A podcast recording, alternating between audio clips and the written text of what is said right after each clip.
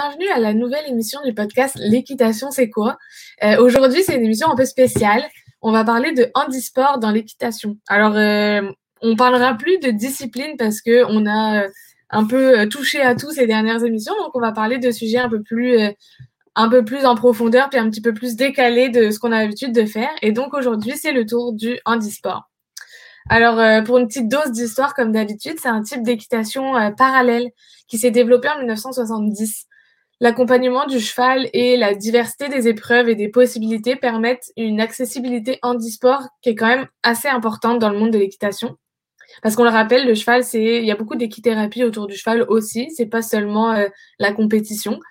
Et c'est pour, pour autant, c'est indispensable que la monte soit adaptée, sécurisée et encadrée je dirais presque plus euh, qu'en temps normal parce que on parle de cavaliers qui n'ont pas forcément les moyens de réagir de la même façon ou de, ben, ne serait-ce que de se retenir pour pas tomber. Alors l'équitation arrive au programme des, des, Jeux paralympiques en 1996 à Atlanta en dressage. Et le para-équestre fait son apparition aux Jeux équestres mondiaux pour la première fois en 2010. Et c'est régi par euh, la Fédération équestre internationale dont les règles sont modifiées par le Comité international équestre paralympique. Il y a donc euh, trois grands groupes de handicap, euh, selon euh, ces informations.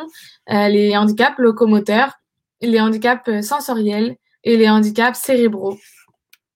Alors pour les compétitions internationales, le cavalier va passer devant deux classificateurs de la FEI et ça permet également l'autorisation pour l'accès à certains aménagements spécifiques, comme par exemple un guide vocal une selle ou des rênes adaptées, etc. Alors même si on trouve en compétition du para-jumping et du para-driving, c'est euh, vraiment le para-dressage euh, qui, surplombe tous les autres, puis c'est aussi la seule épreuve reconnue par la Fédération équestre internationale. Alors revenons un peu à la classification. On évalue ici plusieurs critères, en fait, notamment la capacité du cavalier à gérer les allures du cheval et à réaliser des reprises techniques. Il existe, euh, selon euh, le site paralympique.be, euh, cinq grades. Alors, on a le grade 1 et le grade 2 qui sont à peu près similaires, qui correspondent à une déficience très importante au niveau de l'équilibre du tronc. La motricité est très limitée des bras et des jambes, et les épreuves se déroulent exclusivement au pas. on comprendra pourquoi, évidemment. Ensuite, on a le grade 3, qui est un problème moteur important au niveau de l'équilibre du tronc, avec une déficience unilatérale majeure.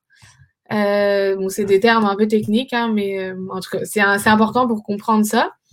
Et c'est euh, le grade 3 sera exclusivement au pas et au trot dans le cadre de figures imposées, mais le galop peut être toléré dans certaines épreuves qu'on appelle freestyle, des épreuves un peu plus libres.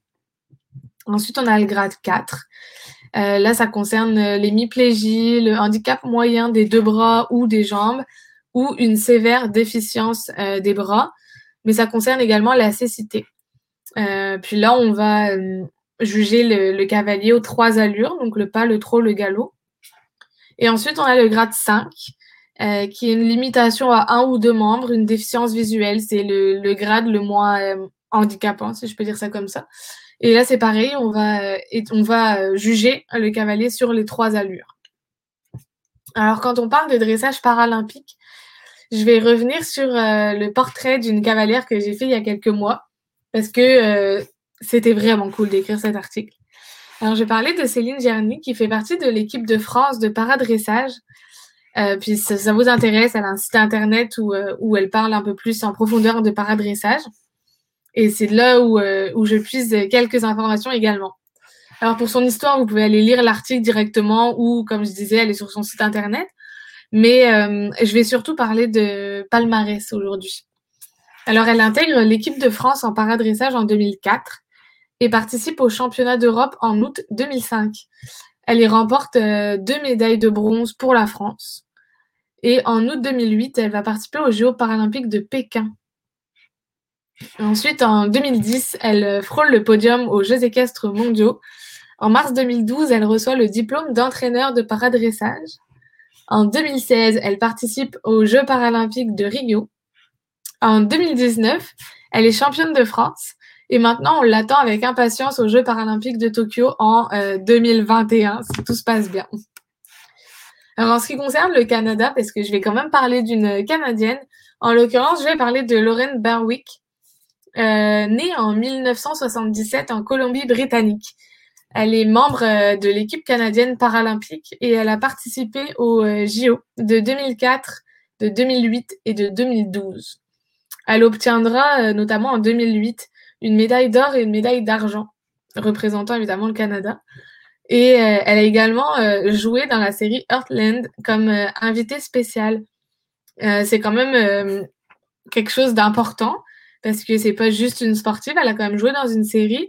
Puis euh, je trouvais ça important de le souligner, même si euh, on s'éloigne un peu euh, du sport en tant que tel, de, de faire intervenir des personnes qui sont 100% concernées pour jouer un rôle. Parce que oui, c'est bien les talents d'acteurs, d'actrices, mais c'est vraiment important de, dans ce cas-là, en tout cas, dans le cas de, d'un handicap puis d'une monde vraiment particulière, ça s'invente pas.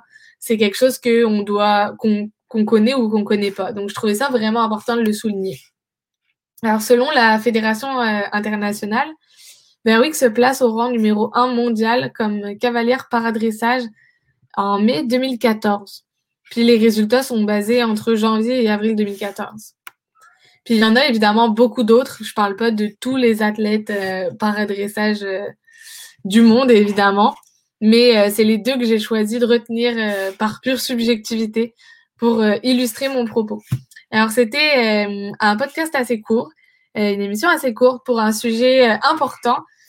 Et merci d'avoir écouté, puis on se retrouve dans deux semaines pour une nouvelle émission.